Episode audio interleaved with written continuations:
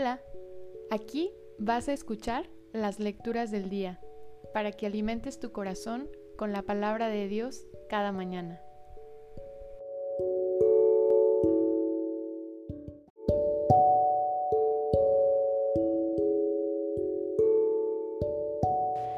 De la primera carta del apóstol San Pablo a Timoteo. Querido hermano, lo que te he dicho anteriormente es lo que debes enseñar e inculcar, porque quien enseña doctrinas diferentes y no se atiene a las palabras de salvación de Jesucristo, nuestro Señor, y a lo que enseña la religión verdadera, es un orgulloso e ignorante, obsesionado por las discusiones y los juegos de palabras.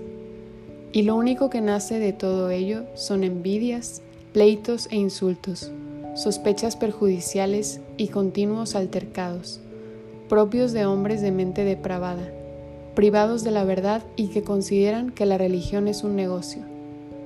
Ciertamente la religión es el gran negocio, pero solo para aquel que se conforma con lo que tiene, pues nada hemos traído a este mundo y nada podremos llevarnos de él.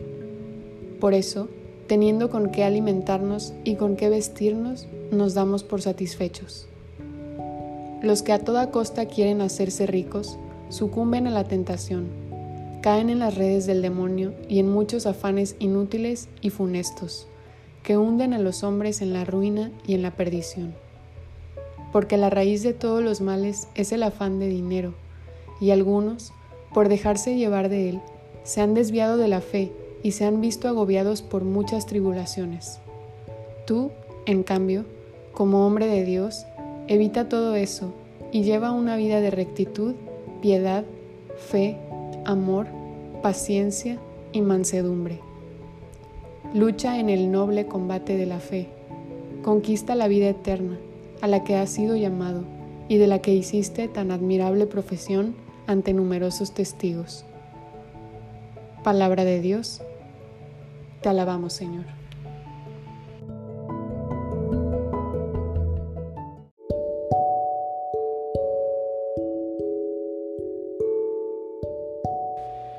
Del Salmo 48.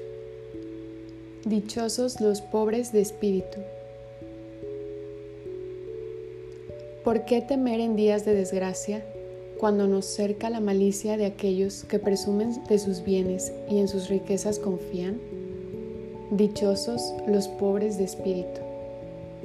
Nadie puede comprar su propia vida, ni por ella pagarle a Dios rescate no hay dinero capaz de hacer que alguno de la muerte se escape. Dichosos los pobres de espíritu. No te inquietes cuando alguien se enriquece y aumentan las riquezas su poder. Nada podrá llevarse cuando muera, ni podrá su poder bajar con él. Dichosos los pobres de espíritu. Aunque feliz se sienta mientras viva, y por pasarla bien todos lo alaben, ahí donde jamás verá la luz, descenderá a reunirse con sus padres. Dichosos los pobres de espíritu.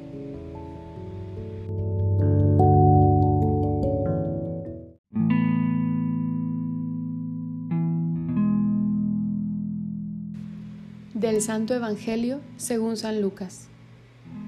En aquel tiempo, Jesús comenzó a recorrer ciudades y poblados predicando la buena nueva del reino de Dios lo acompañaban los doce y algunas mujeres que habían sido libradas de espíritus malignos y curadas de varias enfermedades.